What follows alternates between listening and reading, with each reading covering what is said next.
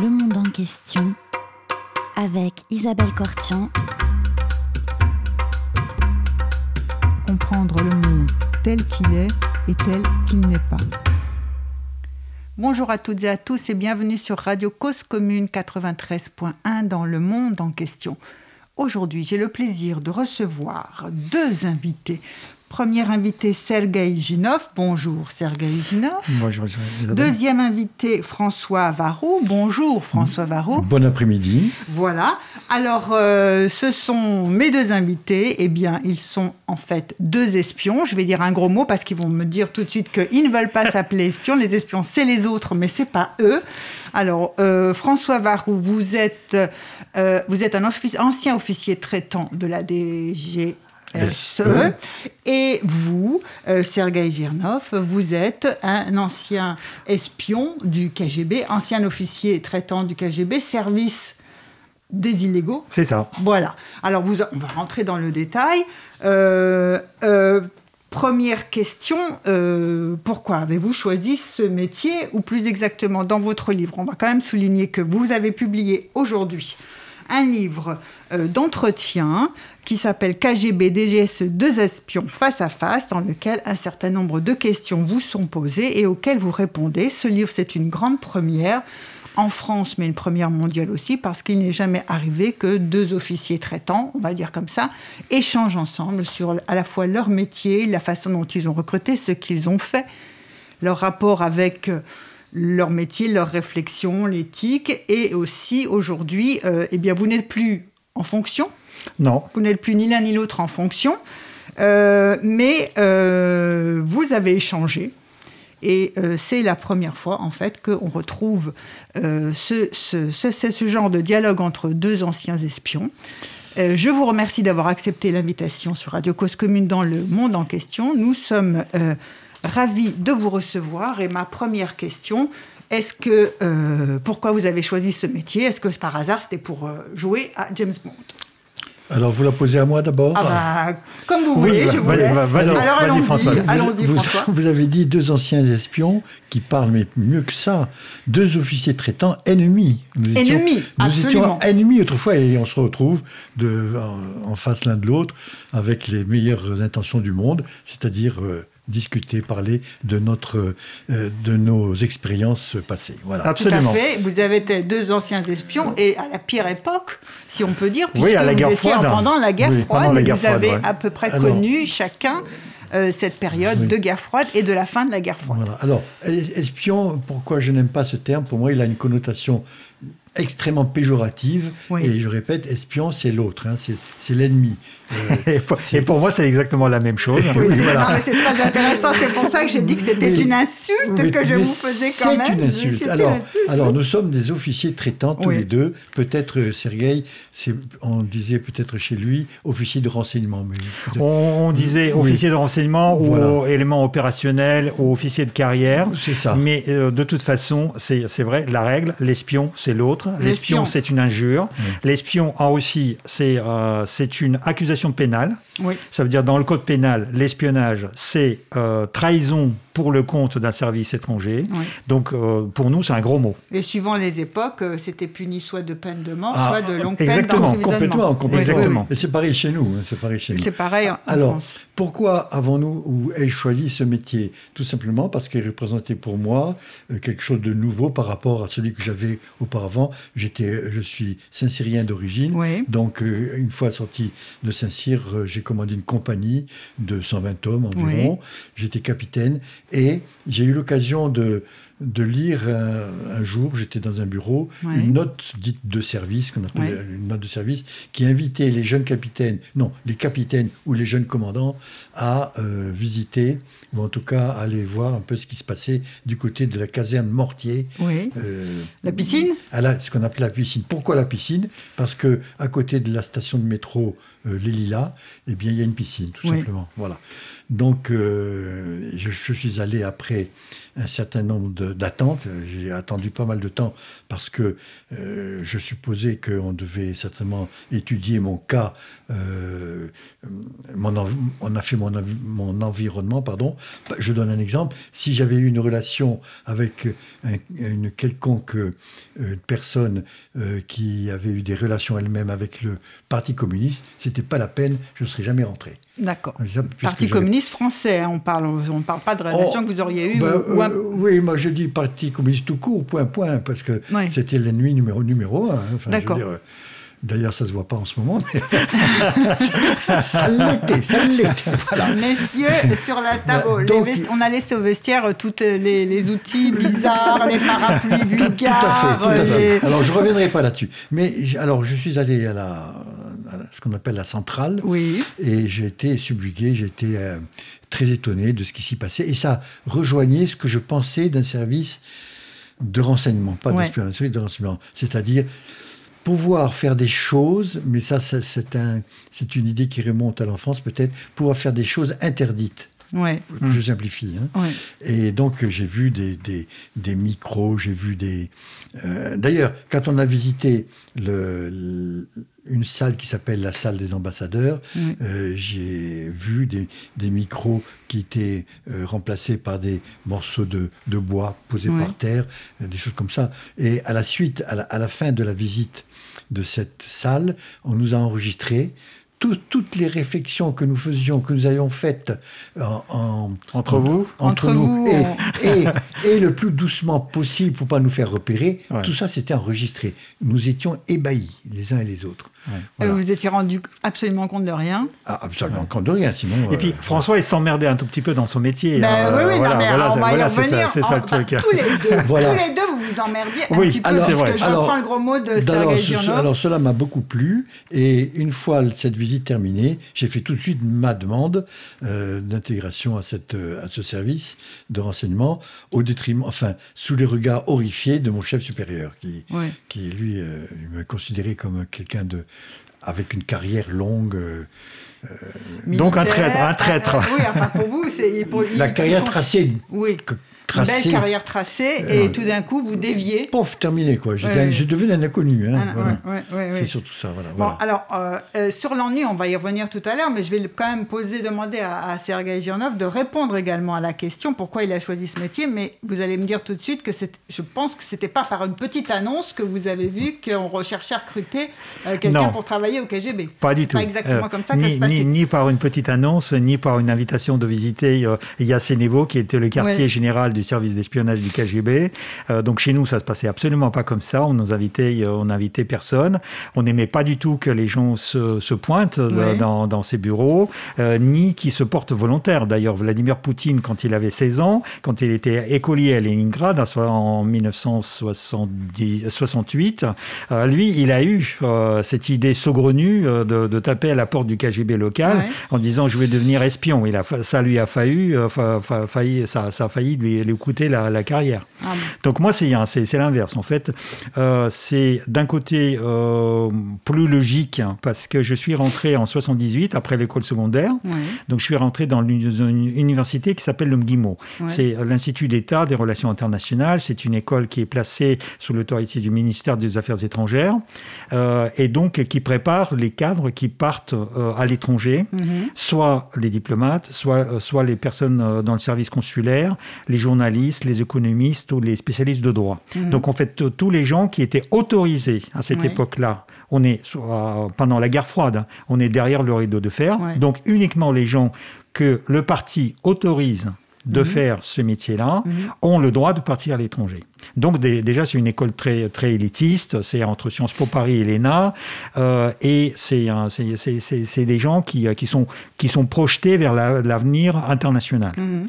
Et en même temps, cette école, c'est le vivier de recrutement pour les services d'espionnage militaire, le GRE, e, et le, civil, le KGB. Mhm.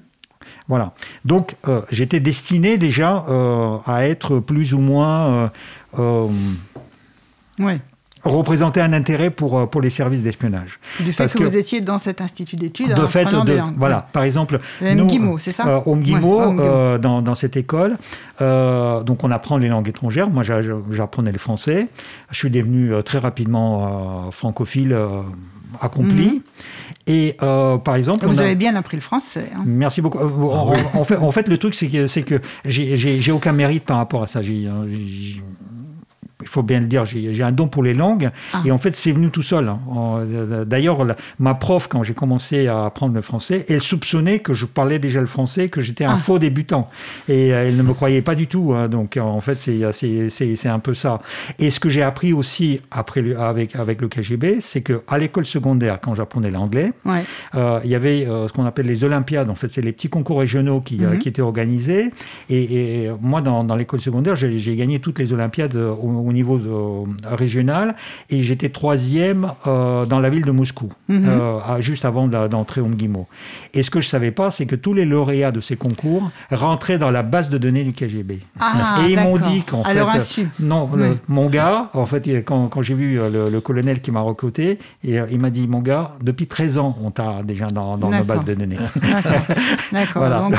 Donc, tu pouvais pas nous échapper. Ah oui, oui d'accord. Donc c'est eux qui vous recrutent. C'est ça, c'est eux qui nous recrutent. Mais dans, dans c'est un peu c'est un peu plus romanesque que ça. Ça s'est passé euh, d'une manière un peu euh, bizarroïde parce que donc on nous donne à apprendre une langue étrangère, mais en même temps on nous interdit d'avoir des contacts avec les étrangers. Donc c'est une cocotte minute qui, qui chauffe. Et pour moi, à la troisième année, ça, ça, ça, ça a explosé. Et donc j'ai eu une géniale idée au mois de décembre 1980, d'écouter RFI et France Inter. Et euh, comme il y avait un petit concours linguistique qui était euh, diffusé par RFI, Jean-Pierre Charbonnier, le mot mystérieux, donc c'est un, peu les chiffres et les lettres, enfin les, lettres plutôt. Donc on vous donnait des lettres en vrac, il fallait trouver le mot. J'ai trouvé le mot mhm. et j'ai, je suis allé euh, la nuit du dimanche, je m'en souviens plus, c'était 7 décembre 1980, dans la poste qui, qui était ouverte 24 heures sur 24 et j'ai envoyé un télégramme à Paris pour répondre à ce concours, à ce, concours linguistique. Est-ce que je connais euh, ce que je réalisais pas en fait? Que ce truc-là, bien évidemment, était sous le contrôle total du, euh, du KGB et que cinq minutes après mon départ, il y avait les voitures avec les gyrophares qui, qui sont arrivés et en fait les, euh, les, postiers étaient, auraient failli, failli être fusillés parce qu'ils m'ont pas retenu parce qu'ils ont ils ont ils ont failli à leurs obligations. Normalement ah, ils, auraient dû, déjà ils auraient dû me retenir prétexter que le télégraphe ne marchait pas et me retenir avant l'arrivée du KGB. Et qu'est-ce qui avait marqué sur ce petit mot euh, que vous envoyiez secrètement en bah, bah, France ou en toute bonne foi Et bah, c'était le mot à l'époque le plus long français, de la langue française. dans la langue française, donc à l'époque anticonstitutionnellement. Ah, d'accord. Et vous vous apprêtiez à commettre un acte anticonstitutionnel Et donc, en fait, le, KGB était persuadé... Euh, j'habitais la ville secrète de Zelenograd, de ville fermée, euh, la Silicon Valley, qui travaillait pour l'espace et pour la défense électronique. Euh, et donc, cette histoire a abouti le lendemain matin sur la table d'Andropov, directeur président du KGB, membre du bureau politique mhm. du Parti communiste. Et donc, bien évidemment, ils ont lancé une grande recherche ils m'ont trouvé, bien évidemment, très rapidement. On était quand même dans un pays, enfin, surtout la ville fermée, euh, donc euh, tout le monde se connaît plus ou moins. Et en plus, une semaine d'après, quand RFI a dit oh, Nous avons un monsieur Girnov qui, qui nous a envoyé un telex de Moscou pour répondre, mais nous n'avons pas votre adresse. Envoyez-nous votre, adresse parce que vous avez gagné un disque de Johnny Hallyday et puis euh, un ah t-shirt des RFI. Ah oui, oui, ah tout, À fait, tout à fait. Et donc, voilà, donc je, suis retourné donc ils m'ont retrouvé et euh, je, le fais court parce que sinon on va passer la journée. Hein. Euh, et donc à un moment donné, ils m'ont convoqué dans le, euh, au rectorat et quand j'arrive au rectorat, soi-disant pour voir le vice-recteur, à sa place, il y a un colonel de KGB qui dit voilà, donc qu'est-ce que tu nous as fait avec ton histoire, avec ton histoire de télégramme. On a des boules depuis plusieurs mois. Voilà. Et donc, en fait, euh, moi, je croyais qu'ils allaient me mettre en prison, surtout que c'était déjà la deuxième fois, hein, parce que la première fois, c'était Poutine qui m'a interrogé à la Lubyanka. Ah pendant les Jeux Olympiques. d'accord. Mais bon, euh, là, je, la fais court. Donc, du coup, ils m'ont proposé d'entrer dans le service. J'ai dit oui parce que j'avais tellement, tellement peur de, me retrouver en prison qu'à la limite, euh, rentrer, rentrer en tant qu'officier traitant ou, un espion partir à l'étranger. Donc, c'était pas mal. Voilà, donc j'ai donné mon accord, on a commencé une petite préparation, et puis à un moment donné, j'ai dit non. Euh, avant de, finir mon école. Et euh, finalement, ils ont, ils ont très bien pris. En 82, ils ont dit bah, tu as changé d'avis, ok, on respecte ton choix. D'accord. Donc j'ai terminé le MGIMO. Je suis rentré euh, dans l'appareil central du ministère de Commerce extérieur. donc, cache doré grand bâtiment euh, central de, commerce extérieur, là où il y a les ministres, les vice-ministres, etc. Sauf que, bien évidemment, ils m'ont foutu dans un service euh, de statistiques économiques où il n'y avait même pas de fenêtre. Hein. Euh, c'est un truc invivable. Et, mon officier traitant, il n'a pas lâché prise. Hein. on avait la relation, donc on se voyait une fois par semaine.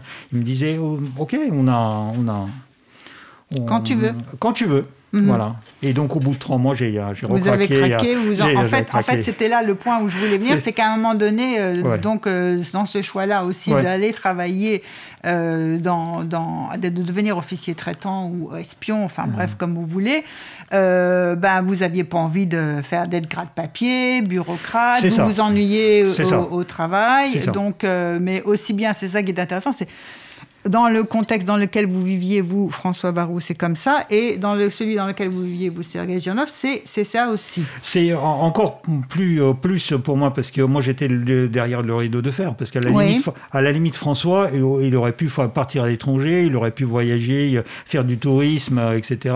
Il aurait pu démissionner de l'armée et prendre un métier pour partir à l'étranger. Donc pour lui, c'était plus euh, une opportunité qui s'est présentée dans le cadre de, de sa carrière militaire. Tandis que pour moi, c'était euh, presque la seule chance, à la limite, de, partir à l'étranger. Parce que malgré le fait que, que, j'ai fait MGIMO, euh, on était quand même assez nombreux, il fallait être pistonné pour partir à l'étranger. Donc, euh, ce c'est pas tous les, tous les diplômés de MGIMO qui partent automatiquement à l'étranger.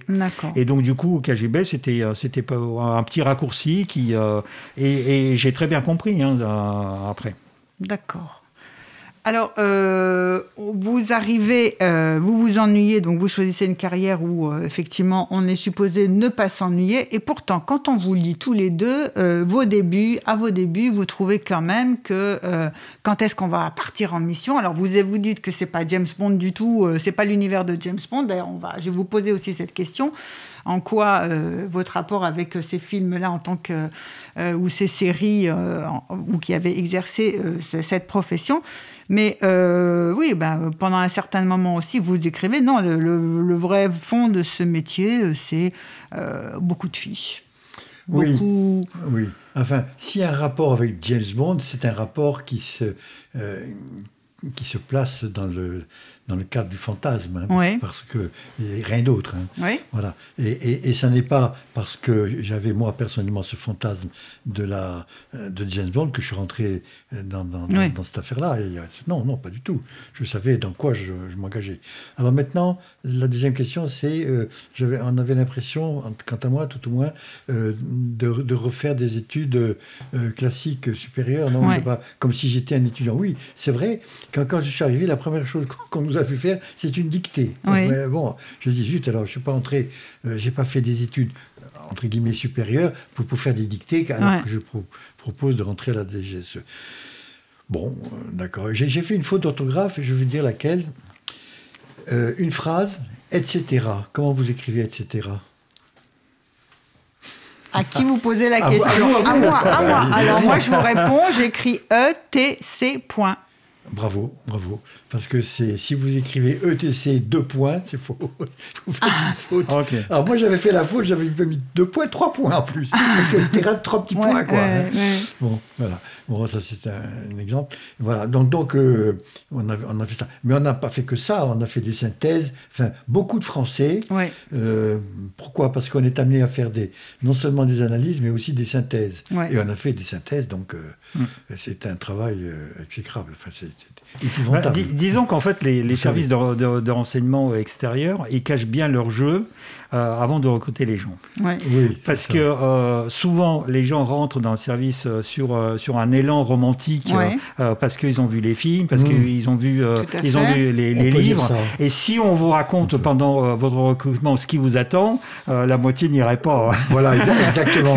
Donc c'est un peu. ça, reste. C'est un peu. Donc vous pensez que c'est eux qui font les films oui, c'est super. C'est un peu le piège parce qu'en fait, ils vous expliquent pas que le métier d'espionnage, c'est d'abord et avant tout l'information.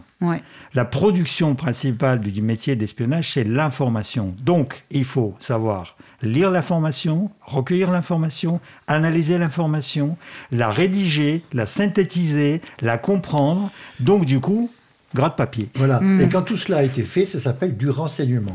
Voilà. J'y tiens beaucoup. C'est ça. Le renseignement est l'information qui permet de décider.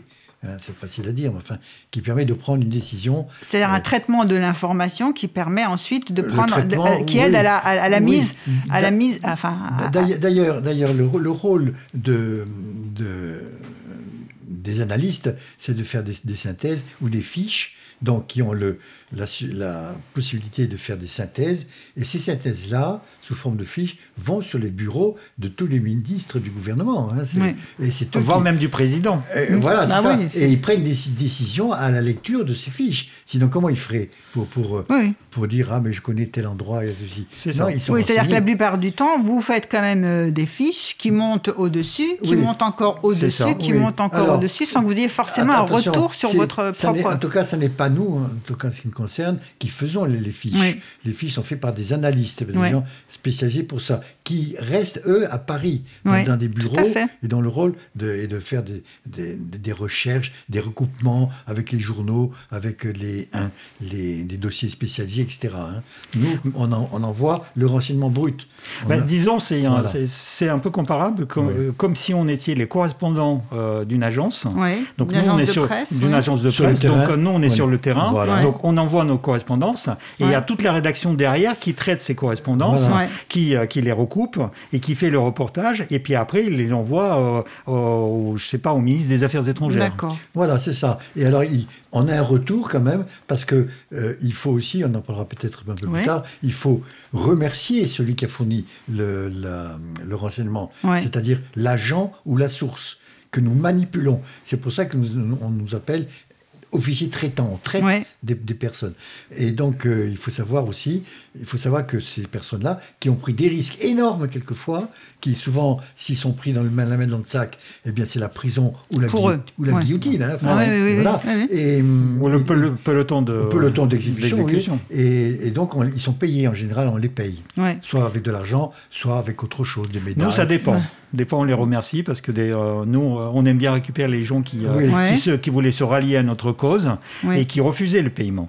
Ah, il y a ça aussi, oui. Parce que les, nos meilleurs par, par, conviction, par conviction idéologique. oui. Alors, on, va peut-être commencer par une première pause musicale et on va revenir aussi sur, sur, sur, sur ce travail plus Alors, première pause musicale, une suggestion de François Varou. Nous allons écouter Mozart. Mozart, le Gladagio du concerto numéro 21. Très bien si vous l'avez. Bah oui, oui, bien sûr qu'on l'a. On, a, tout.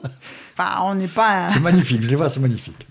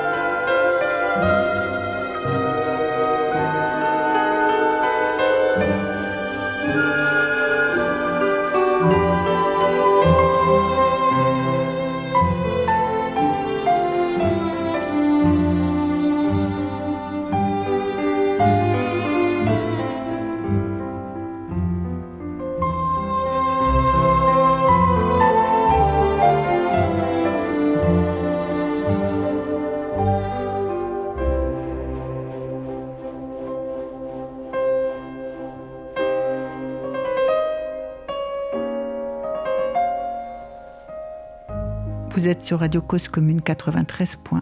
Nous venons d'écouter euh, le concert euh, numéro 21, l'adagio du concert concerto numéro 21 de Mozart. Je reçois euh, François Varou et Sergei Ginov qui nous parlent de leur métier d'espion ou d'officier traitant, puisqu'on va vraiment parler de qu'est-ce que c'est qu'un officier traitant. et qui publient ensemble, tous les deux, un livre KGB DGS Deux espions face à face aux éditions Mareuil. Et je rappelle que c'est la première fois qu'un tel livre voit le jour d'entretien dans le monde, pas simplement en France. Donc une grande, euh, une, bah, quelque chose d'inédit. Alors euh, une première, voilà, c'est ça. Euh, officier traitant, ça veut dire quoi justement? Avant, Juste avant la pause musicale, vous étiez en train de dire qu'on remercie la source parce que effectivement, vous, vous enfin, l'officier traitant, d'une certaine façon, il prend moins de risques que sa source qui, elle, euh, va voler l'information qu'elle va vous donner. C'est ça? Tout à fait, tout à fait. officier traitant, bon, c'est une expression euh, qui et, la réponse, qu'est-ce que c'est? La réponse est dans l'expression. L'officier traitant, c'est un monsieur qui traite. il traite en faisant quoi? En manipulant. Et mhm. manipulant, ça veut dire qu'il a dans la main manipulé, hein. mhm. il a dans la main la personne qui va aller au renseignement, qui va chercher, la, qui va chercher le renseignement qu'on lui a demandé mhm. d'aller chercher là où il faut. Hein. D'accord. Je simplifie bien sûr parce que euh, la, la, source ou le ou l'agent qu'on ce sont, ce sont ces gens-là qu'on appelle que nous manipulons. Ça peut être une femme de ménage, ça peut être un ingénieur, rarement un chef d'entreprise parce que c'est beaucoup plus difficile à traiter évidemment. Euh, ça, peut se comprendre vu les responsabilités qu'il a, mais la femme de ménage peut très bien, elle, elle si on lui donne, propose de l'argent pour le geste qu'elle va faire, c'est-à-dire fouiller dans les poubelles de son patron, et dans les poubelles, Dieu sait s'il y a des choses à récupérer, ou dans, un tiroir, ou prendre des photos mhm. d'un document intéressant qui intéresse la recherche par exemple, française, sur du point de vue technique, évidemment, c'est formidable. Quoi. Ça fait avancer les, les, les, bureaux de recherche et des développement en France. Hein. Mhm. Le R&D, c'est 3 ou 4% du chiffre d'affaires de l'entreprise, normalement. Mhm. Voilà. Donc, donc c'est important. Euh, Pour vous donner aussi l'exemple du, chiffre, l'Allemagne actuellement euh, estime que euh, l'espionnage, principalement russe et chinois, lui coûte 100 milliards d'euros par, an. Voilà. Au niveau de vol de, secrets technologiques. Ah oui, oui. C'est pour vous donner l'idée de, l'importance de, choses. Donc en gros, en fait, une entreprise peut investir, je ne sais pas, 10 millions dans R&D. Dans la recherche et, puis, euh, développement. Via, via notre officier traitant, euh, il paye... Et il passait des euh, années 1000 euros à la femme de, la femme de ménage et ça, ça, ça, nous permet de rattraper 15 ans. Voilà, et je vais envoyer une flèche, une flèche assassine à, à, à, Sergueï. Je m'éloigne. C'est pas pour des prunes que, que le Tupolev, hein, qui s'est cassé la gueule d'ailleurs, hein, a, a ressemblé à notre Concorde. Oui, c'est vrai. C'est vrai. Voilà. C'est tout. Je, reconnais. Hein. Voilà. Je vous reconnaissez. Bon, je reconnaissez. Tupolev 144 et même euh, Tupolev actuellement, les, les Tupolev stratégiques, les bombardiers stratégiques, c'est les, les Concorde. Hein. Ah oui. oui, oui, voilà. Donc, euh, ah, mais en France, on a des idées. Hein, vous savez, je vais vous donner un exemple. Quand, quand euh, Mitterrand a inauguré le TGV à la gare de, de l'Est, dans les années 80, 81 ou 82, eh bien, il y avait des, Japonais qui étaient là, qui prenaient des photos du TGV, jusque euh, à prendre des photos des poignées de porte. Si vous voulez. Mhm. Bon, et alors avec ça, avec ces photos, les, ingénieurs japonais, eh bien, en tirent des conclusions, hein, des, systèmes, pardon, de fermeture ou d'ouverture. Mais rien, que les poignées, et c'est rien du tout, c'est que dalle. Oui, puis personne ne s'est méfié de pourquoi il prend la photo d'une poignée de porte. Oh, il y a ça aussi, mais c'est surtout pour, pour aider les ingénieurs japonais à, tout à, fait. À, faire, à, faire, leur travail plus rapidement. Petite précision par, par, rapport à, par rapport à tout ce qu'on a, tout ce qu'on a raconté. Donc en fait, euh, le service d'espionnage, euh, la différence, euh, par exemple, entre le ministère, celui qui cherche les mêmes informations ouvertes, c'est que ce qui nous intéresse, ce sont les informations secrètes. Ouais, tout Parce qu'on fait, on fait l'analyse de, l'information ouverte aussi, il y a des, sources ouvertes. Ça, ça, donne une approche déjà, ça, ça, permet le déblayage. Mais le service d'espionnage, à la différence de tous les autres services, on, on cherche que les informations qui sont vraiment secrètes mhm. et on n'a pas euh, des règles de moyens à utiliser pour les recueillir. Ça veut dire que le journaliste, par exemple, d'investigation, il, est obligé de respecter la, une certaine déontologie, de, sa profession. de sa profession. Tandis que nous, on n'a pas de déontologie.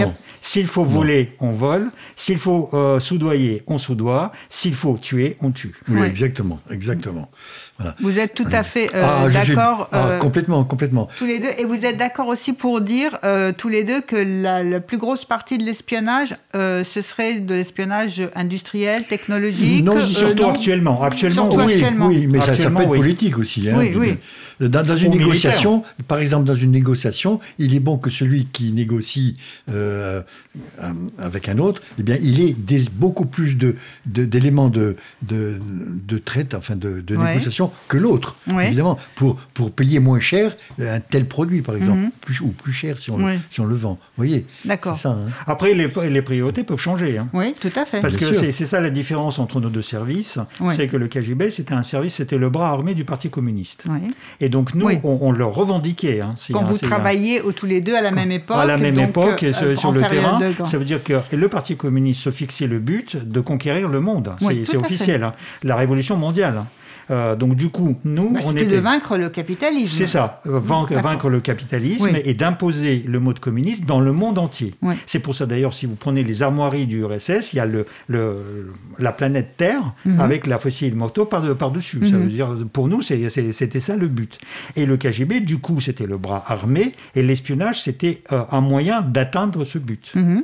Voilà. Et ça, c'est la différence par rapport à des, des GSE qui n'avaient pas ce but. Oui. Alors eux étaient Goliath, nous et c'était David. Il ne faut pas oublier que David a tué Goliath quand même. Hein. Oui, oui, oui, oui, oui, oui, Alors ça, c'est la deuxième ah. flèche à cette... Mais ah attention, parce que je me demande ce que va nous lancer euh, Serge Moi, je me venge comme je peux.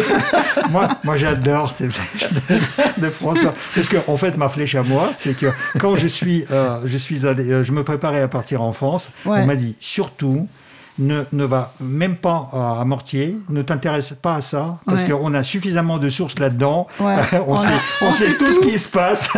c'est même pas la peine de te ah lancer dans ces histoires D'accord, c'est même pas la peine. On n'a pas besoin d'envoyer quelqu'un sur place. On a déjà tout. C'est-à-dire que déjà, des gens vous donnaient directement des... D'ailleurs, quand Vetrov, euh, Vladimir Vetrov a voulu trahir pour le compte de la France, euh, en fait, le lieutenant-colonel qui, qui, est très connu, en fait, c'est la source la plus connue qui a travaillé pour les Français, il a choisi de ne pas travailler pour la DGSE. Ouais mais, pour la DST. Oui, parce que? Parce que ah il savait que s'il commençait à travailler pour la DGSE, il serait euh, brûlé en, quelques, en quelques, mois, tout de suite. Oui, enfin, il a joué de la guerre potentielle entre la DST et la DGSE. Entre autres. Non, oui, non, oui, non, François oui, Si, c'est un lieu commun de, dire cela. C'est un lieu commun, mais c'est quand même vrai. oui, oui, oui, oui, vous avez raison.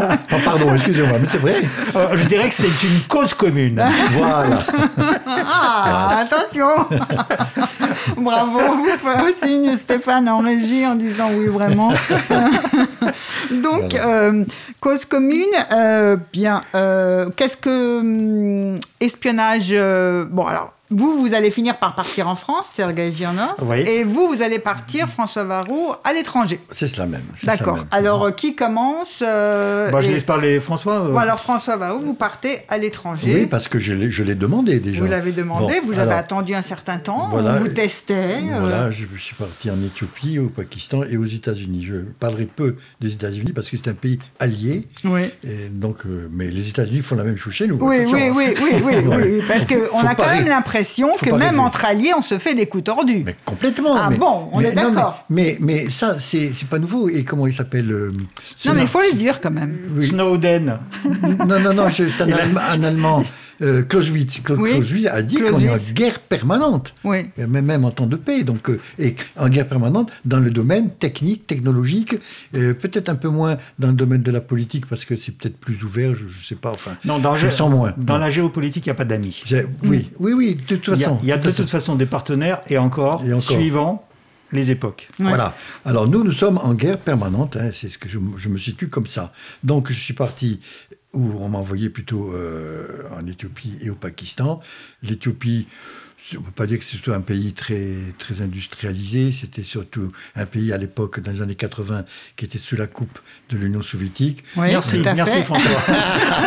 Encore, pardon. Merci. en fait, je, le dis très librement, parce que c'est vrai en plus. voilà. Non, non, c'est vrai, c'est vrai, vrai. Et, et, donc, euh, j'ai connu euh, Mengistu Ali et Mariam. Oui. Euh, je note en particulier, notez bien, Mariam, hein, c'était un type horrible, il, faisait payer les balles qui avaient tué les, les opposants. Hein. C'était à la famille. À la famille, c'est affreux. Est-ce qu'on l'a fait euh, non, pas aussi. C'est les Chinois et lui. C'est les Chinois. Les Chinois ont fait la même chose. Ah c'est horrible. Alors donc, euh, alors c'était un pays euh, pour, au point de vue du renseignement technologique presque zéro. une fois, il y a un, Mi-8, c'est un, Mi-8, c'est un hélicoptère soviétique qui s'est cassé la, la gueule tout à fait au nord de, de l'Addis Abeba on m'avait demandé, je me souviens d'aller récupérer des morceaux de métal. Des morceaux de l'hélicoptère tombés. Je crois que je l'ai euh, raconté dans Oui, dans le livre, vous le racontez, oui, en tout cas, ou alors... oui, oui, oui, Et j'ai pas pu, d'avoir passé pas de route, rien, quoi, voilà. Hein, mais... Euh, Nous, c'est la première fois que vous auriez refusé en disant, mais vous me demandez un truc le seul pareil, truc de technologie. Ça prouve bien qu'à Paris, ils savent pas du tout ce que c'est que le terrain. Oui, oui. Mais enfin, non, mais l'Éthiopie, c'est surtout plutôt un pays agricole. Il y a, on fait du café, des haricots verts et des roses, voilà. Mhm. Après, après ça ne veut pas dire que c'est un pays dans le, dans, qui, qui n'est pas intéressant pour l'espionnage. Ah bah, nous, dans, les pays, dans, les pays, comme ça, dans les pays tiers, euh, en fait, ce que nous, on faisait, euh, nous, le KGB, on recrutait en fait les sources américaines. D'accord. Aux françaises. Parce que s'ils étaient aux États-Unis, c'était très difficile, parce qu'il y avait le FBI, il y avait, il y avait les ah, conditions De, travail très difficiles. Et donc, on, les, on choisissait les endroits quand ils étaient à l'extérieur. Et d'ailleurs, ça continue. Hein. Euh, vous avez entendu, c'était l'été en 2020.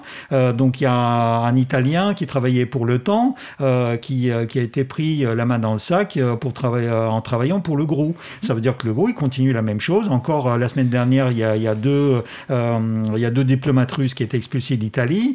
Donc, on continue encore euh, à faire ça. Et ça ne veut pas dire que le pays propre, en fait, quand on est en Éthiopie, ni nous, ni Français, euh, nous, euh, l'Éthiopie ne représentait pas un intérêt pour nous. Voilà.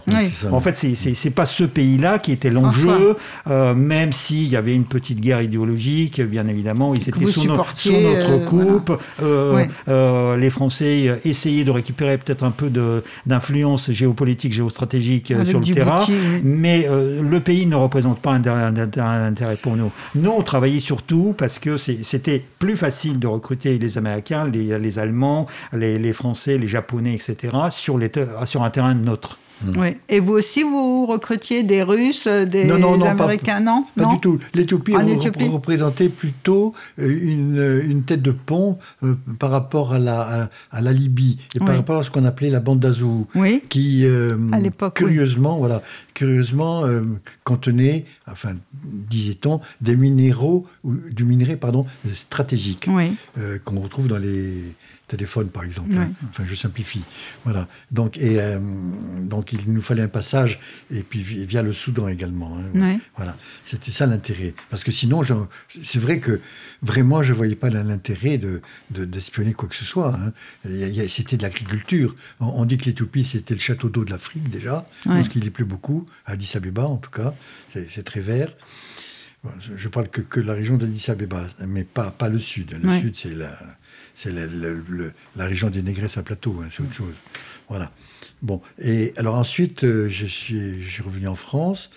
Euh, de, deux ans, et après, mm, après le, le, Pakistan. Ça, c'est autre chose. Le Pakistan, c'était hyper dangereux parce que je suis arrivé lors de la première guerre du Golfe. Nous et les Américains, on était vraiment mal vus. Hein. Euh, on nous a l'école euh, française, enfin, on peut dire française. Première guerre du Golfe, c'est-à-dire 91. Oui, c'est ça, c'est ça. 1991. On, on, a, on, a, on a déménagé, on, se promenait avec des fausses plaques d'immatriculation. Moi, j'avais un péteux aussi, enfin, un, un, pistolet, on ne sait jamais. Hein. Quelle marque euh, C'est un Mac, 40, euh, Mac 50, ça s'appelait. C'est un, très lourd, c'est un, pistolet assez lourd, relativement précis, enfin avec un canon euh, comme ça. Comme mhm.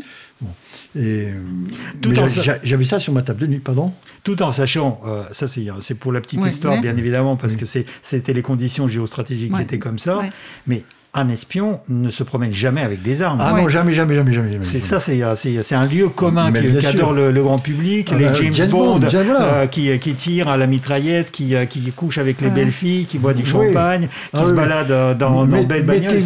Mettez-vous ça hors de votre esprit. ça. Les femmes, ça n'existe pas. Enfin, non, plus, non plus. Voilà. voilà. En fait, c'est un métier très chiant finalement. Ah oui, oui, c'est très chiant. C'est D'une monotonie absolue. C'est bien ce que je vous c'était qu'en fait, euh, papier, papier, voilà, on n'échappe pas à son destin, quoi. Vous ne vouliez pas gratter du papier. On, est bien payé quand même. Hein. On est ah bien payé. On a. On est bien payé. Ah enfin oui en, Union soviétique à l'époque, effectivement, c'était pour voyager et avoir euh, faire une belle carrière internationale et en même temps être bien payé par rapport au salaire moyen euh, soviétique. Euh, c'était. Ah et, en, plus, on était du côté des gens qui surveillaient et pas, pas des surveillants et pas les surveillés. C'est ça. Voilà, il valait mieux surveiller qu'être surveillé. Alors, on parle de mieux payé. précisons, le, on, avait nous Français ce qu'on appelait le salaire onusien. Je ne sais pas pourquoi onusien. Ça représentait là encore un des fantasmes mais c'était le, Non, non, non, c'est pas un fantasme, c'est parce que les fonctionnaires internationaux qui, euh, qui sont rattachés à l'ONU, euh, ils, ont un très très euh, beau salaire qui en plus est, est détaxé. Donc ils ne, ne paient pas d'impôts. Et, donc moi j'ai des amis qui bossent à New York. oui, pour être indépendant, je, sais combien, je sais combien, combien ils sont payés. Mais, notre salaire était, le, triple ou quadruple d'un salaire français. C'est énorme quand même. Il y avait une prime de risque peut-être. Ben, ça faisait peut-être partie, je ne sais rien. Chez nous, oui. On n'y pensait pas. et, alors, chez vous, il y avait Chez nous, les, les, médailles, les étoiles, les primes de risque, les voitures. enfin, y a, y a, ah, vous aviez des voitures aussi bah, Avec l'argent, vous pouvez. Euh, euh, il y avait beaucoup de gens qui, euh, qui il y avait une crise de logement en Union soviétique. Oui, tout à fait. Il suffisait de partir à l'étranger. Poutine, quand il est parti en RDA, il est revenu avec, avec une Volga. Ah en, quatre ans, euh, il, a, il a eu suffisamment d'argent pour, pour avoir une, Volga. Et à l'époque, c'était 10 000 roubles avec un salaire minimum, enfin un salaire moyen de 150 roubles par mois. Ah donc, euh, euh, faites le calcul. 10 000 hein. roubles, combien d'années Toute sa vie, on peut travailler toute sa vie. C'est comme oui. Et mais on prenait des risques quand même. Hein, oui, bah normal, normal. Hein, Après nous avoir dit que, hein, mais en fait finalement, alors où est-ce que vous avez mangé On vous a offert une superbe laitue. ah oui, ça c'est le, premier bouquin. Oui, ça. Alors ça c'était en Éthiopie. Non, c'est pas le premier bouquin. Dans, dans celui-là, tu l'as raconté aussi. Ah, aussi. Un jour, on sonne à votre porte. Mais bien sûr, mais oui. On vous apporte une. Mais vous savez, offrir une laitue dans un pays euh, comment dirais-je, qui, en famine. qui souffrait de la famine, c'était un cadeau royal, quoi. Hein. Donc on m'a fait ce cadeau-là. C'était rare, oui. oui. mais heureusement j'avais des, enfants et puis des lapins aussi. Ah bon C'est comme d'offrir du, du, caviar en Russie. alors, alors bon, les, lapins à cause des enfants parce que c'était mignon, hein. et j'ai eu l'idée le soir de donner de ces litures aux, lapins. Heureusement, vous ne les avez pas donnés aux enfants. Bah, je sais pas s'ils si, en auraient. Ah, si, ils en auraient mangé dans la salade, comme moi d'ailleurs, comme nous, enfin, les parents. Mais j'ai eu vraiment le nez, creux, quoi. Enfin, mais ça nous arrive parce qu'on apprend aussi à faire attention. Hein. Ça. Alors, et là, et là c'était vraiment. des cadeaux quand même, les boîtes de chocolat, ah, les bouquets de fleurs. Ah, mais tout à fait, ça, oui, tout à fait. Ça, moi, j'étais sensibilisé à ça, et donc ça m'est revenu. Et, le lendemain, ils étaient morts, quoi, les lapins. les lapins. D'accord. Voilà. Mais euh, dans, dans la vie d'espion, des, des, trucs comme ça, des situations comme ça, ça arrive assez rarement. oui. oui. Parce qu'on vit quand même. Ça, marque, ça marque. la, plupart, la, plupart des espions, c'est quand même des gens qui travaillent sous, euh, sous la couverture diplomatique, donc ils sont protégés par leur statut diplomatique. Quand ils sont pris la main dans le sac, le pire qui, euh, qui, qui, les attend, c'est d'être expulsés, vers, vers, leur pays. Voilà. Leurs sources vont être fusillées, eux, ils sont expulsés. Mm. Donc voilà, et après, ils vont retourner dans un autre pays sous un autre nom éventuellement. Euh, donc c'est finalement, euh, le danger est relatif, sauf dans certains pays dans certains pays comme Pakistan, euh, euh, François qui, qui pouvait se promener parce qu'en en fait on ne donne pas forcément euh, le rendez-vous avec les sources ou avec mhm. les agents dans les, dans les cafés qui sont, qui sont visités par les Américains, par, par, les expatriés. Donc il, faut les, les, les, sortir un tout petit peu de ces quartiers et là quand vous donnez des rendez-vous dans les quartiers pourris, là vous risquez votre vie. Oui, tout à fait, oui, tout à fait. Là je suis d'accord à plein là. D'accord. Et euh, est-ce qu'il est euh, y a eu d'autres euh, moments où vous avez vous avez eu peur? Oui, dans, la transmission, par exemple, de, d'objets, par exemple. Parce qu'on n'est jamais à la merci d'une personne qui peut vous surveiller, qui est là derrière, et qu'on n'aurait pas vu. C'est, compromettant. Mm. Qu'un étranger vous donne quelque chose, je ne dis pas que c'est pas normal, mais euh, ça, ça, peut prêter à confusion. Hein. Mhm. Ça, il faut faire attention à ça. Mais j'ai toujours fait attention. Hein. Moi, j'ai euh, jamais eu euh, vraiment la peur, mais ce que je, ce que je raconte dans, dans le livre, c'est en fait les, choses qui, qui m'ont été racontées par, par des collègues dans les pays chauds. vous, vous faites souvent vous faites les, les, lettres mortes ou enfin vous laissez les trucs dans les dans les trous quelque part pour pour ah votre agent et dans les pays chauds vous pouvez avoir un serpent ou scorpion qui, qui est dans le trou, vous mettez la main dessus, vous êtes mordu. Euh, donc euh, là, ils avaient la trouille par rapport à ça. Hein, parce mhm. que c'est, ça, c'est, des trucs vraiment euh, réels qui. qui ça, ça s'utilise, hein, ça, s'appelle les lettres mortes. Hein. mais ça s'appelle, oui, mais justement, vous en les boîtes postales mortes. les boîtes postales mortes, vous en faisiez assez peu, justement, ou, peu, peu de boîtes postales vivantes, c'est ça? Nous, le KGB, peu de boîtes postales vivantes, parce que la boîte postale vivante, en gros, c'est, une personne en fait qui, reçoit du courrier pour son nom, en son, son, nom, et puis qui le fait transférer à nous.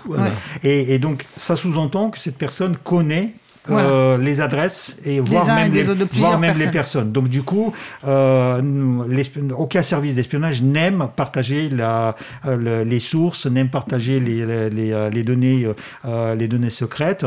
Donc en fait, et on sait très très bien que les pires opérations, les pires dangers viennent justement des moments de transmission. Mhm. Toujours les moments, euh, soit votre rencontre avec la, source, soit euh, une lettre qui arrive. En fait, ça, c'est les pires moments. D'accord, c'est les moments les plus dangereux. Les plus dangereux, parce que c'est là où on peut se faire prendre, c'est là mhm. où on peut euh, tomber tout simplement par hasard. Il y, a, il, y a, un policier qui passe à côté, il est juste, il regarde deux personnes qui, qui sont là, il est curieux, il vous suit, et ben voilà. c'est comme le jour où vous faites arrêter en voiture, hein, François Barrault Oui, Oui, mais c'est parce que c'est parce que ça s'est trouvé comme cela. Et c'est moi qui ai paniqué, en fait. Mhm. Parce que je croyais être suivi par les. Ça, c'était pas, c'est pas, pas des gendarmes euh, américains. Américains, oui, tout à fait. Oh, je roulais un petit peu plus vite que le, 60 miles, ou je sais plus. Oui, c'était 60 miles et vous roulez un peu plus vite. D'ailleurs, c'est assez. Vous avez eu peur d'avoir été démasqué. Ah ben, Oui, voilà. D'ailleurs, c'est assez marrant parce que moi, j'adore François. Par rapport, euh, je lui tire mon chapeau euh, parce que donc il, raconte en fait un tout petit peu aussi les faiblesses. Parce que, ah oui. Souvent, les, les, les, gens qui ont fait ce métier, ils ont tendance à raconter qu'ils étaient les James Bond, les, les, super-héros, etc. Et donc, en fait, il, euh, il, est assez objectif par rapport à ça, à raconter aussi des conneries qu'on peut faire. Euh, parce que c'est vrai que nous, par exemple, dans, dans, dans l'apprentissage, on, dit la première chose qu'on nous apprend, il faut jamais euh, dépasser les lignes, de, de, les lignes rouges de droit commun. ça veut dire que si, si c'est marqué limité à 50, il faut rouler à 50. parce que le, ah, voilà, le, truc, c'est ça. D'ailleurs, je voudrais... Vous racontez que voilà, c'est ça. Le, il faut, on cherche des physiques euh, les plus banales qu'on va pas remarquer. Et effectivement, il y a, une comparaison que j'aime bien qui a été donnée. Je ne sais pas si c'est Napoléon qui en a parlé ou, ou Talleyrand d'ailleurs. Talleyrand était un des plus grands politiques de, que, la, France ait, connu. Hein, Talleyrand. C'était un traître aussi. Hein. Mais, il était excellent. excellent. Il, a, dit, si c'est lui qui l'a dit, il faut être comme l'huître et son rocher. Je ne sais pas si vous avez remarqué comment se trouve une huître. Elle épouse la forme du rocher. Et pour, la décoller avec un couteau, il comme, faut. Comme difficile. Comme, voilà, voilà. Mais je voudrais faire une parenthèse. Tout ce qu'on dit là, au, fait, il n'y a rien de, particulier. Mais je, souhaiterais, à travers la lecture de ce livre, que ça serve à des jeunes qui, ont, qui euh, auraient envie de, de faire ce métier-là. Parce qu'il y a des tas de choses qui sont des conseils, en fait. C'est vrai. Et de très bons. De, de, l'intérieur. Hein, de, nous, on raconte des, des, choses de l'intérieur. Voilà, ça, Dire, qui concerne notre façon de voir les choses. Et ça, c'est important, ça, je trouve. Et une fois, lorsqu'on était déjà dedans, parce que souvent, en fait, nous, on a appris tous ces, toutes ces choses-là. On aimerait bien avoir une émission comme ça qui nous raconte des choses de l'intérieur. Voilà, Mais je suis sûr que mon premier livre, d'ailleurs, euh, il, est, se trouve à la bibliothèque de la DGSE. Hein. Ah. Ça, le contraire m'étonnerait. Et vous pensez que c'est un petit manuel euh, didactique, oui, euh, pour, que désormais, Que désormais, oui, oui. D'ailleurs, il peut servir parfaitement aux Russes aussi, aux jeunes Russes qui, euh, qui aimeraient. Euh, Pourquoi pas, oui. Oui, ben alors on va faire une deuxième pause musicale si vous le voulez bien. Mhm. Nous allons écouter alors cette fois un chanteur russe, Vysotsky. Vladimir Vysotsky, Vladimir Vysotsky. Qui, est, ce qu'on appelle un barde, c'est-à-dire c'est quelqu'un qui chante les, les, chansons à texte. Oui.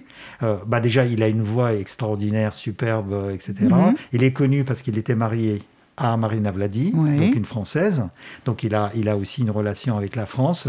Et euh, c'est un, c'est, un chanteur extraordinaire. Mhm. Alors nous écoutons euh, Vladimir Vysotsky. Владимир Высоцкий, «Очи черные 2», «Чужой дом».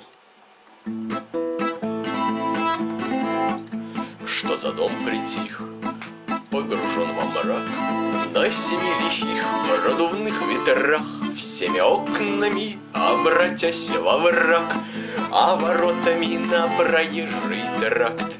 Ох, устать устал, а лошадок распряг. Эй, живой кто-нибудь, выходи, помоги. Никого, только тень промелькнула в сенях, Да стервятник спустился и сузил круги. В дом заходишь как все равно в кавак, А народишка каждый третий враг Своротят скулу, гость непрошенный, Образа в углу и те перекошены. И затеялся смутный, чудной разговор, Кто-то песню стонал, да гармошку терзал, А припадочный малый, придурок и вор, Мне тайком из-под скатерти нож показал. Кто ты ветит мне? Что за дом такой?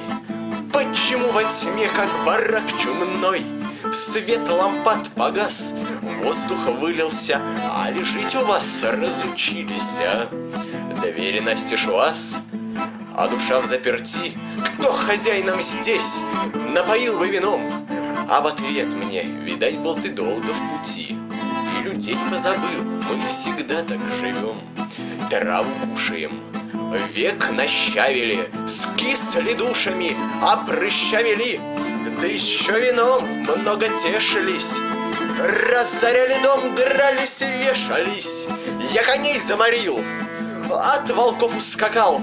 Укажите мне край, где светло от лампад. Укажите мне место, какой искал, где поют они стонут, где пол не покат.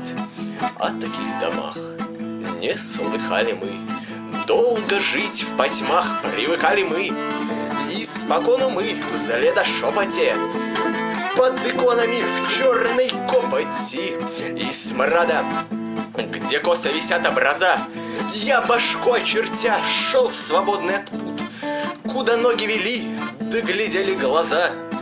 И где люди живут, и как люди живут. Сколько кануло, сколько схлынуло И жизнь кидала меня, не докинула Видно, спел про вас неумелая Очи черные, скатерть белая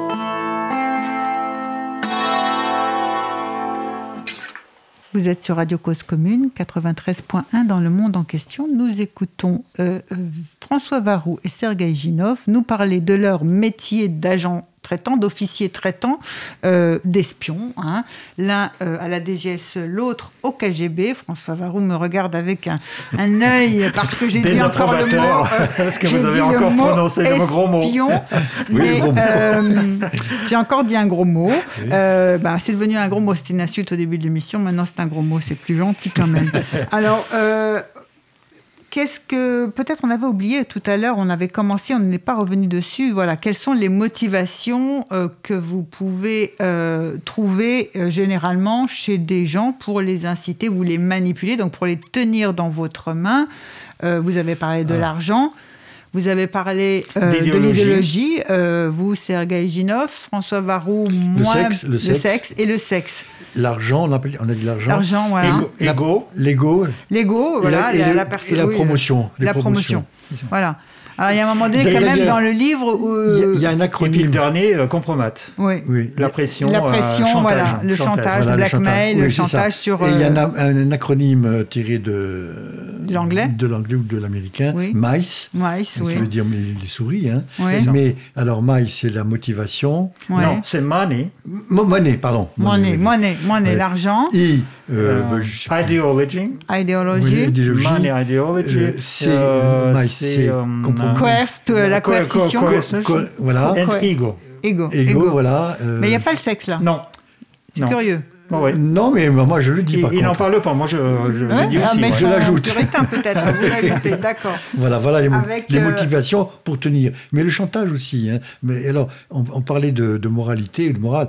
On s'en fiche du, du, du, chantage. Si on peut exercer du chantage sur quelqu'un pour avoir du renseignement ou en tout cas pour l'empêcher de parler aussi, ouais. euh, pour son bien d'ailleurs, eh bien on peut on peut faire du chantage. Hein. Pour son bien, ça veut dire que s'il parle, il va être, euh, il part, va être éliminé. On, on peut aussi le compromettre avec une, une nana dans, dans, ses bras alors qu'il est marié, par exemple. Oui. C'est, ce, ce qui est que, arrivé à, ce que je dis est horrible. À, à, Maurice Dejean, qui était l'ambassadeur de, de, de Gaulle à Moscou, oui. et il est tombé dans, dans, ben, dans, voilà. dans les bras d'une Russe. Pof, donc, on donne euh, des photos, si tu dis pas ça, on donne ça. des photos. Sauf que De Gaulle l'a rapatrié, et puis c'est tout. Hein. Voilà, et quand il est rentré, il lui dit alors de gens, Alors. on baise.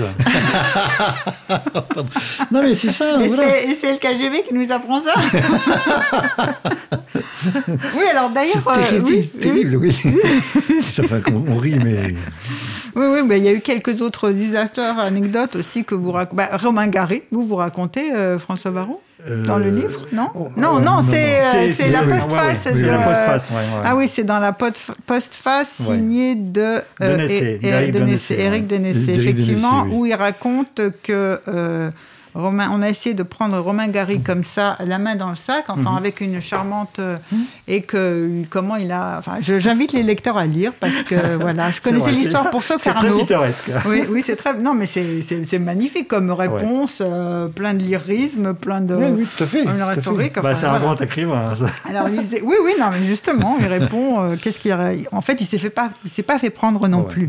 Après, tout en tout en parlant de, de ses motivations, je, je veux bien préciser ouais. que euh, malgré tout, euh, tous les mythes qui circulent autour du KGB, qui ouais. est un service assez, euh, assez dangereux, qui, qui, aime bien prendre les mains dans la sac, mm -hmm. faire, faire, faire, pression, etc. En, en, fait, en réalité, l'espionnage, c'est l'inverse. Mm -hmm. on, on, nous apprenait que la personne veut travailler toujours s'il a une motivation positive. Si elle a une motivation positive, vous n'avez pas besoin de la pousser, la, personne, pour faire ça. Mhm.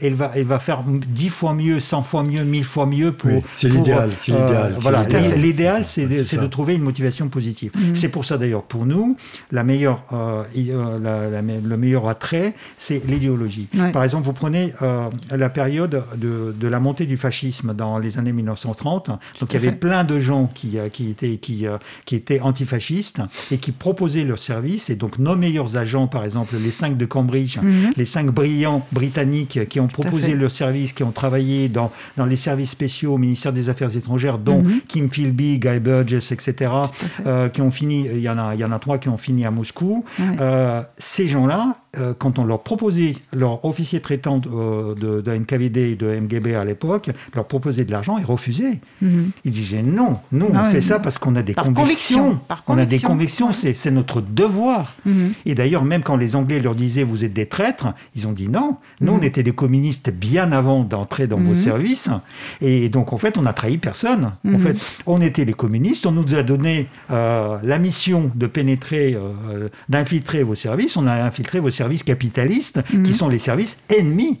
Et donc nous, on n'a trahi rien du tout. Ouais. Ah oui, c'est la conviction, euh, l'engagement, la conviction, la motivation idéologique. Euh, Après, même l'argent, c'est une motivation positive parce que euh, la personne veut gagner de l'argent. Bah, mhm. on, lui, on lui propose de gagner, on lui facilite de, de, de, gagner un peu mieux sa vie. après, le problème avec l'argent, la plupart du temps, comment on les prend, en fait, les sources qu'on paie, c'est que... Comment utiliser Et voilà, c'est l'utilisation parce qu'il commence à péter les plombs, il commence à s'acheter des bagnoles. c'est ce qui est arrivé. Euh, voilà. Et donc, du coup, ils sont repérés par le service. SMIC, voilà, donc, euh, c'est ça.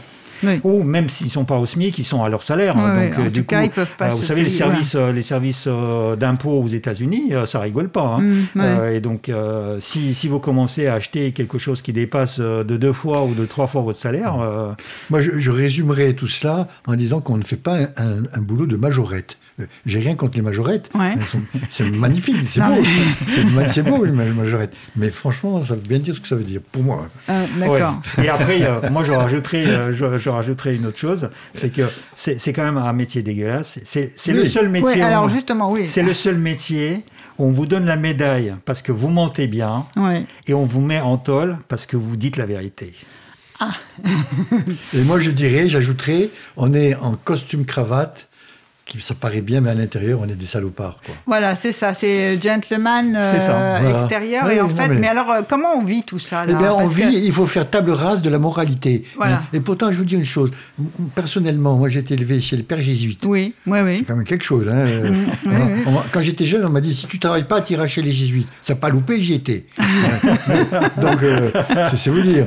Après, Saint-Cyr, Saint-Cyr, c'est pas un truc de majorette non plus. Hein. Ah, non, non, non, voilà. non, Donc, oui, voilà, c'est ça que je voulais bah, dire. Bah, le truc, c'est que lorsque vous rentrez dedans, vous acceptez les règles de jeu. Voilà, voilà. et, en fait, euh, il y, a, une bonne séparation, c'est que le mm-hmm. service, il veut avoir des gens absolument corrects, absolument respectueux, absolument irréprochables, pour leur faire faire des choses les plus dégueulasses. Mais pas par rapport au service. Par rapport au service, le service, il veut avoir, il veut toujours la vérité, même si vous, euh, si vous, êtes, euh, si vous avez des ennuis, vous devez le raconter au service. Voilà. Si vous cachez vos ennuis, vous serez puni. Donc c'est comme dans la mafia.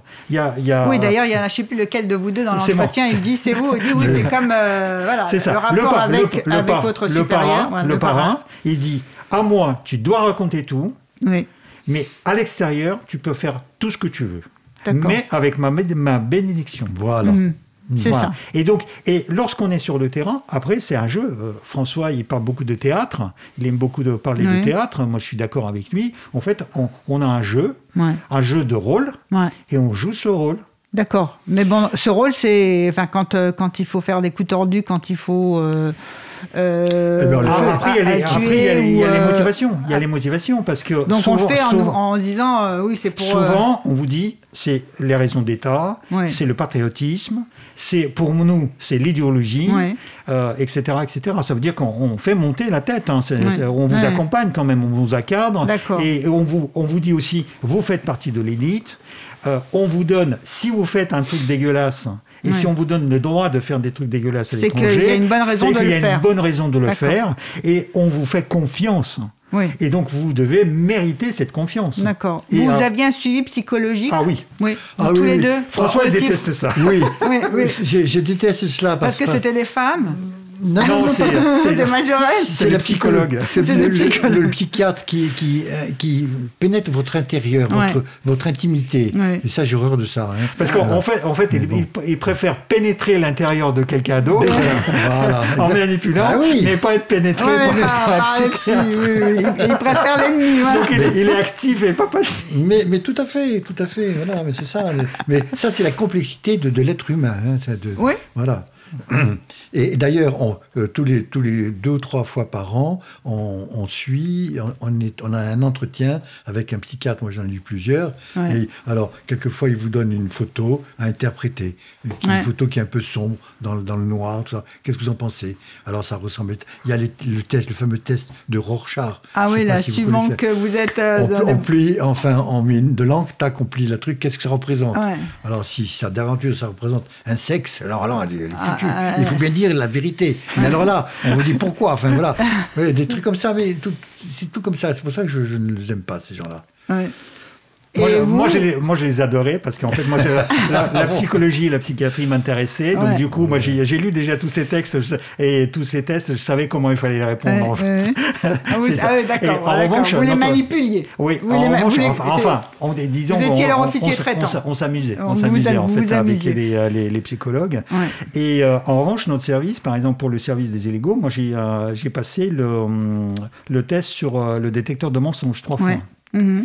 Donc ça, les Français, ils le, font mmh. rarement, ils ne le, font pas.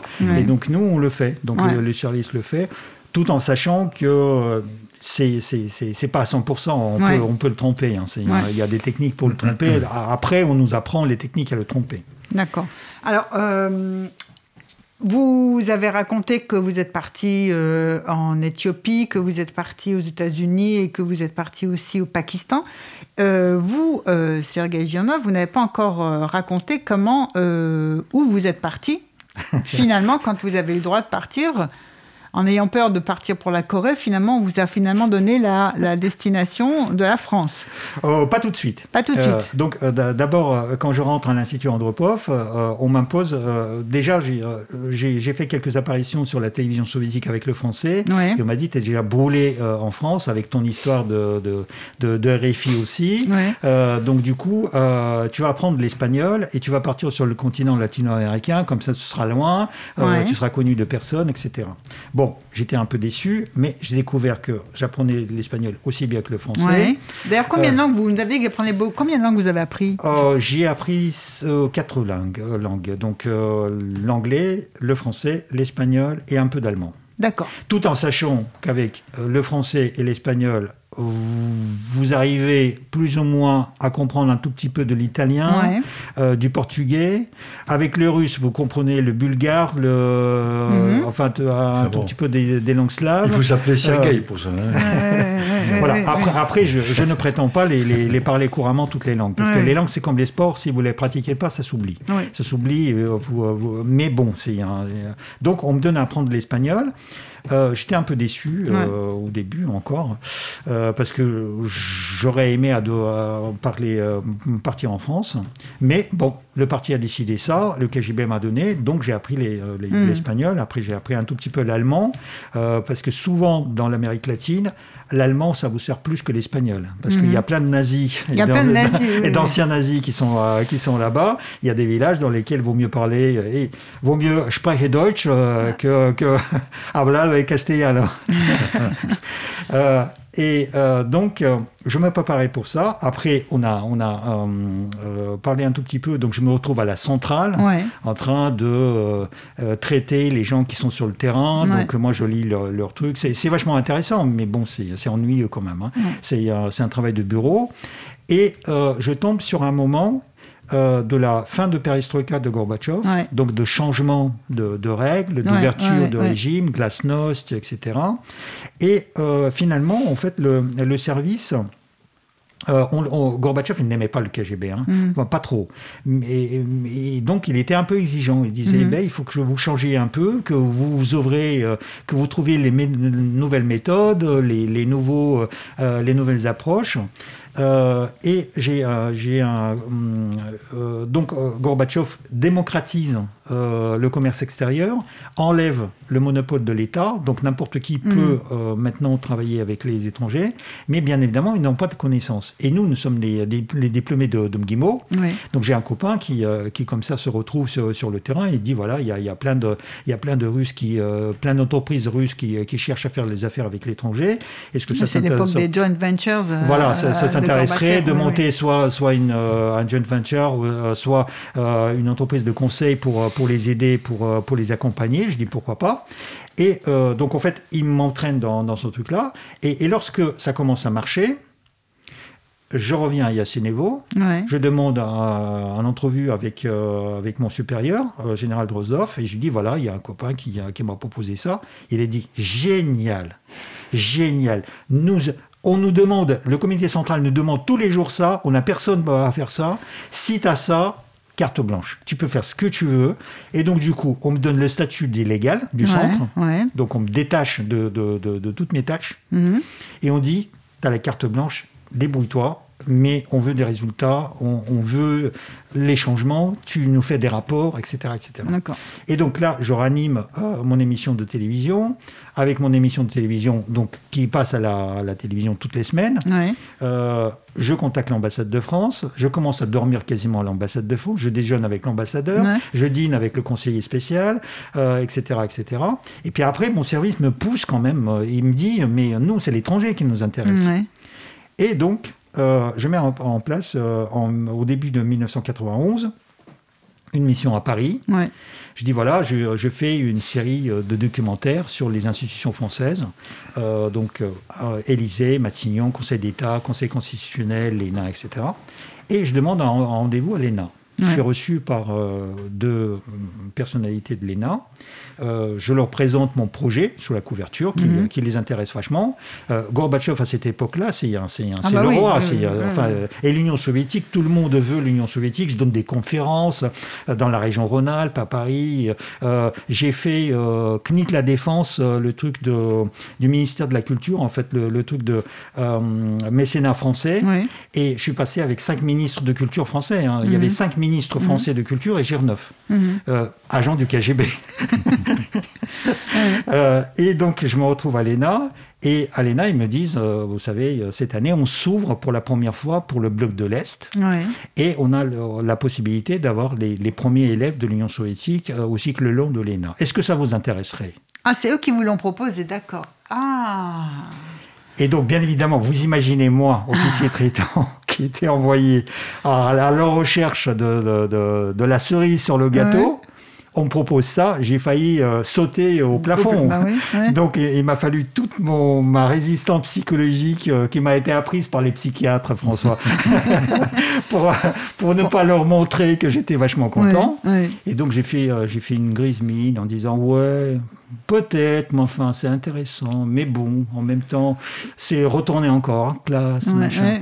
Et eux, ils poussaient, hein. Ils poussaient, ils poussaient, ils poussaient. Et ils poussaient tellement qu'ils ils, m'ont dit... On vous trouve une bourse c'est le gouvernement français qui vous devenez euh, boursier du gouvernement français. Ah. C'est nous qui, hein, qui allons payer. C'est incroyable. Ah, je dis ah oui, mais c'est comme ça. Et donc bien évidemment, j'ai rempli le papier, enfin le truc. Quand je, vous imaginez ce qui s'est passé à Moscou quand je suis rentré. Hein. on vous a félicité bah, non seulement on m'a félicité, mais le, papier que j'ai fait par rapport à ça, il a atterri sur la table de Gorby. Ah, ouais. Et vous avez posé la question, euh, quelle euh, sensation euh, dans la vie on a, on, a senti le plus fort? Oui, oui, Et en fait, je vais vous raconter, c'est le plus fort, l'émotion la plus forte que j'ai jamais éprouvée dans ce métier, c'est quand vous faites une fiche, parce que d'habitude, François a dit, avait raison, quand vous remplissez les fiches, c'est le service de, traitement d'information qui, qui, les récupère et c'est lui qui, qui, qui, fait la synthèse. Et donc là, on m'a demandé, moi, de faire une fiche. J'ai fait une fiche. On l'a envoyée. Et le lendemain, elle est rentrée avec la signature du directeur de cabinet Boldin, ça veut dire que c'était Gorby qui a lu le, truc. D'accord. Et là, lorsque vous avez votre petite production de, de renseignements qui est monté jusqu'au bureau de Gorbatchev, jusqu'au bureau de Gorbatchev là, vous avez de l'émotion. D'accord. Je ne sais pas si tout le monde peut comprendre que, ce, que vous pouvez, euh, ce que vous pouvez ressentir, mais c'est là où vous ressentez la vraie valeur de, service que vous faites mhm. et le vrai métier que vous faites. C'est pas les trucs à la, au pistolet, à la, la mitraillette, à courir comme mhm. à la James Bond. Mhm. C'est un truc. Euh, c'est pour ça les Anglais, c'est génial. Euh, l'espionnage en anglais, c'est intelligence. Oui intelligence. Ça sonne bien, l'intelligence. Intelligence. Gentleman, intelligence. Pour eux, c'est. Et, le KGB, par, par, rapport, par rapport à la France, c'est un métier d'aristocrate. Mhm. Nous, on est des aristocrates de, de, métier d'espionnage. On n'est mhm. pas des barbouzes. Hein. Les barbouzes, c'est des services actions. Hein. C'est autre chose. Hein. Nous, on est des, des, aristocrates. Donc, la fine fleur. Déjà, le KGB, c'était 400, 400 000 personnes. Le service d'espionnage, c'est 10 000 personnes. Déjà, le KGB, c'est l'élite. Et sur l'élite, il n'y a que 10 000 personnes qui, représentent l'espionnage. Donc c'est l'élite de l'élite. Et moi, j'étais dans le service de, des illégaux, c'est 500 personnes. Mhm. Et les illégaux qui sont sur le terrain, c'est 50 personnes. Ça veut dire qu'en fait, c'est comme si vous preniez les, pilotes. Mhm. Donc parmi les pilotes, vous avez les pilotes de chasse. Et parmi les pilotes de chasse, vous avez les Thomas Pesquet qui vont dans l'espace. Donc voilà, donc nous on est des cosmonautes. Mhm. Voilà. Et quand vous êtes cosmonaute, euh, bah, vous, quand vous êtes envoyé à l'orbite, bah voilà, c'est ce qu'on ressent. Nous, nous ressentons quand nous sommes euh, envoyés sur le terrain à faire la mission sur le terrain. C'est pour ça que c'est tellement. Euh, ouais. Excitant. Excitant. Bah vous, vous parlez constamment de l'adrénaline quand même. Ah hein. oui, oui, oui. Ah parce que ah, pas, James Bond, mais adrénaline, oui. Ah, oui, oui, oui, Adrénaline, oui. Ça nous arrive souvent, oui, tout à et, fait. Euh, le souvenir le plus, le plus émouvant, et après je vous demanderai ben, le, coup tordu quand même. Ah, le coup tordu. Alors un souvenir euh, émouvant, euh, François Varou. Ah attendez, il faut que je réfléchisse parce que le coup tordu, je ne peux pas en parler comme ça. Hein. vous, voulez, téléphoner Vous voulez téléphoner Demander l'autorisation Il ne veut, pas, il veut, pas aller en prison. Il faut, bien préciser pour vos éditeurs que quand même on a, on a une différence de statut euh, parce que lui, c'est un ancien militaire qui est dans son propre pays. Donc en fait, euh, s'il raconte trop de secrets, il, risque la prison, hein, mmh. les postes pénales. Moi, je suis protégé par mon statut de réfugié et mmh. surtout, je raconte des trucs sur un service étranger. Donc les Français n'ont rien à foutre de ça. Hmm. Donc à la limite, euh, moi je suis beaucoup plus libre. C'est pour ça que je suis beaucoup plus euh, libre dans, la parole. je, peux, hein. je peux éluder, je peux éluder, c'est-à-dire euh, raconter un truc en marge, mais je peux pas. Bon. J'ai failli être cru. Enfin non. On a cru que je pouvais être recruté par un par un diplomate euh, de la RDA, de la République démocratique allemande, c'est-à-dire euh, l'ex... Enfin, DDR, oui. DDR, DDR oui, hein. Stasi. La Stasi, voilà. ça, pour moi, ça a été un coup dur. Euh, hmm. Mais c'est tout. Enfin, c'est tout. Ça m'a fait un grand coup quand même. Oui, mais sauf qu'il en a profité en gardant le disque vinyle le disque, voilà. de Barque que son officier traitant qui, lui a offert. Ça, c'est pas, pas bon. Pour moi, c'était un échec. Quoi. ouais, ouais, Et vous euh, bah moi, c'est euh, plus les, euh, les, histoires sentimentales en fait qui, qui m'ont marqué le plus parce que d'abord le service était très dégueulasse par rapport à moi déjà pendant la formation. donc il n'aime pas les célibataires, donc je devais me marier. donc et quand on n'est pas quand on rentre dans le service et on n'est pas marié on présente les candidatures des, femmes avec lesquelles on, pense construire la vie. D'accord. Et donc, du coup. Euh, c'est un, club de rencontre aussi, on vous, on vous marie, quoi. On peut nous marier, mais c'est rarement. Hein. C'est, euh, le, mariage forcé, c'est dans le service des illégaux, euh, pour les illégaux. Souvent, c'est les couples, c'est les couples de, de, de raison. Qui, voilà, qui vont s'installer en couple à l'étranger et souvent qui terminent en couple aussi, parce que c'est tout simplement c'est plus commode, en fait. Mm. Mais comme ils sont choisis comme les cosmonautes, ça veut, ça veut dire ils sont choisis choisi parmi les personnes qui, qui, qui, qui, qui, sont très très bien adaptables mhm. entre elles. Mhm. Donc du coup, c'est c'est pas très difficile. Hein. Mhm. voilà. Mais autrement, c'est un procédé normal. Donc c'est vous qui choisissez, mais sauf que vous devez quand même présenter la candidature au service. Et c'est le service qui décide. Et donc à un moment donné, moi j'ai présenté la candidature de, de ma future mariée, enfin de, de la personne avec laquelle je, je, je prétendais être me marier. Et ils m'ont dit non. Et c'est seulement des années après que j'ai compris que c'était un test. Mais un test dégueulasse, hein, ça, ah veut dire qu'il faisait... Ah, non seulement, effectivement, donc vous n'avez pas pu... Euh, voilà, donc vous avez, vous avez mis fin à cette relation. Et en plus, je ne pouvais pas leur dire, c'est le service qui ne qui, veut pas. Donc en fait, je l'ai largué et, elle m'envoie encore. Hein. Euh, parce que euh, ça a été vécu, mais ça a été vécu aussi par moi. Euh, donc c'était douloureux d'un côté, mm. et en plus je suis passé pour un dégueulasse, quoi. Enfin, pour, euh, pour, pour, la personne qui, qui... Et ça m'a marqué déjà. Pour un salaud, quoi. Pour un salaud. dans votre vie privée, alors que vous n'étiez salaud que dans un, la un vrai salaud, c'est Un vrai salaud. Un vrai, salaud. Voilà. Et après, le truc aussi, c'est que ça m'a marqué euh, quand même très profondément, ce qui fait que quand, quand j'étais en France sur le terrain et me poussais à trouver une mariée française, bah, j'avais un blocage. J'avais un blocage parce que euh, je regardais les filles, parce qu'en plus les, les Français sont, sont, sont bien, mhm. euh, ils sont sincères souvent mhm. dans, dans, dans, cette relation. Mhm. Et quand vous voyez une personne sincère qui, qui, qui, est juste là pour, qui commence à tomber amoureuse de vous et vous et d'elle, etc., et vous dites, euh, mais je l'amène vers, vers, la prison, vers la prison, vers, vers la, la déception, vers la trahison, parce que en fait, pour moi c'est le métier, mais pour elle c'est la vie, c'est sa vie. Mhm. Donc euh, je suis en train de ruiner sa vie, la vie de sa famille, de ses parents, de ses amis, etc. Et là, j'ai euh, eu des blocages. François Barou oui, ben, j'ai dit. Euh, Vous avez dit que ce que j'en pensais à, demi-teinte, quoi. Hein. Voilà. C'est vrai que c'est un problème, c'est vrai. C'est une douleur même, on peut dire. Et comment, une dernière question, comment ça se passait quand on travaille euh, les rapports avec les services quand vous êtes dans un pays étranger, le, pays étranger qui vous, euh, dans lequel vous, on vous laisse. Euh, vous avez déjà fait des sales coups dans des pays étrangers? Non, non, non, pas, pas, moi.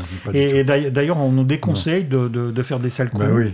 on nous, on nous conseille. C'est pas notre rôle. C'est pas notre rôle. Pas votre rôle. On, on, nous conseille, on nous conseille de respecter l'adversaire. D'accord. Absolument. Euh, donc le service, euh, on nous dit, euh, faut pas jouer les intelligents. Ils sont aussi intelligents que, vous. Mhm. Euh, ils sont chez eux. Ça veut dire souvent, ils ont pas mhm. mal de moyens. Mhm. Ils auront les moyens. plus tu joues euh, le salaud et l'intelligent, plus ils vont mettre les moyens pour euh, pour euh, pour t'emmerder. D'accord, t'emmerder. C'est là où vous racontez que si on s'aperçoit qu'on se fait filer, bah, il vaut mieux certainement pas chercher à échapper. Ah, mais ça, ça, ça c'est la règle. De toute façon, absolument, c'est l'inverse de, de, ce qu'on montre dans la télévision. C'est la, la, même chose. Lorsque vous découvrez un micro chez vous, dans, dans, tous les cinémas, on arrache le micro, on l'écrase, etc. c'est la connerie, mais la plus totale. Parce que si vous découvrez un micro, il faut rien dire. Et faire comme si vous vous rendiez compte de Parce que ce micro, il devient le canal de désinformation. Ben oui. Voilà, parce que vous avez parlé beaucoup d'informations, de renseignements, et une grande partie de, votre rôle, c'est de, de désinformer, aussi. Ça fait partie du boulot. Hein. Voilà, voilà, voilà. Bon. Ouais. Eh euh, sinon, euh, le truc dégueulasse que j'ai fait, mais pour lequel j'ai quasiment pas de regrets, c'est euh, lorsque j'avais un, collègue à Yassinevo qui me cherchait des noises. Euh, et donc, euh, je raconte comment je l'ai fait piéger avec un document secret euh, qui, donc, on se passait des, des, documents, mais on devait signer le registre, mais en réalité, on les signait jamais. Et donc, à un moment donné, je lui ai fait croire pendant quelques heures que j'ai que j'ai jamais reçu son document et donc il risquait la prison. Et donc là, c'est un truc dégueulasse. Je, je suis pas fier de ça, mais en même temps, c'était une bonne bonne guerre. Il était un peu méchant avec vous. Il, avait, il, avait la mauvaise. Il était très, très méchant avec moi. Et après, il a compris la leçon. Ah, bon. Et encore, j'étais pas très salaud parce que je lui ai rendu quand même le document. J'aurais pu ne pas le faire. Alors on va, on va se quitter en... Je vous remercie euh, l'un et l'autre, François Varro, Sergei Ginov, de euh, votre participation à cette émission. Nous allons nous quitter euh, en musique sur une dernière chanson. Alors Sergei Ginov, je vous laisse choisir. Ah, si j'ai le choix, je voudrais bien avoir une chanson ukrainienne. Oui, d'accord. Qui est, qui est, chantée par Trio Marinich. D'accord. Puisque la moitié de ma famille est en Ukraine. D'accord. Et donc, euh, euh, pour nous, c'est très difficile. D'ailleurs, c'est quelque chose qui, euh, qui est très mal vécu actuellement, la guerre entre, de Poutine, parce que moi, je considère que c'est pas la guerre entre les peuples. C'est vraiment la guerre de Poutine contre, contre l'Ukraine. En fait, c'est les élites ukrainiennes et les Russes qui se règlent les, les, les comptes, sur le dos des populations. sur le dos de la population des familles. Parce que les familles de l'Union soviétique, on a vécu quand même dans un pays où vous pouvez pas dire, moi, j'appartiens au peuple russe ou j'appartiens un à tel autre peuple. Euh, comment, euh, si j'ai la moitié de ma, famille en Ukraine et l'autre moitié en Russie, comment voulez-vous que je, départage ça? Mhm. Voilà, donc pour moi, c'est quelque chose de, de, dégueulasse, en fait, ce, qui, ce que Poutine fait actuellement. En plus, il n'assume pas parce qu'il dit que c'est pas l'armée russe, c'est rien du tout, c'est soi-disant les Ukrainiens qui se battent entre eux. C'est complètement faux, c'est l'armée russe qui, qui, est présente en, à l'est de, l'Ukraine, de Donbass. Euh, et donc, je voudrais consacrer cette, ces chansons à ce. Alors, On, va, on, va, on va passer cette chanson ukrainienne que vous euh, nous suggérez. Je vous remercie de votre participation. Merci à Stéphane en régie. Et euh, je vous dis à bientôt pour une prochaine émission. Au revoir, merci.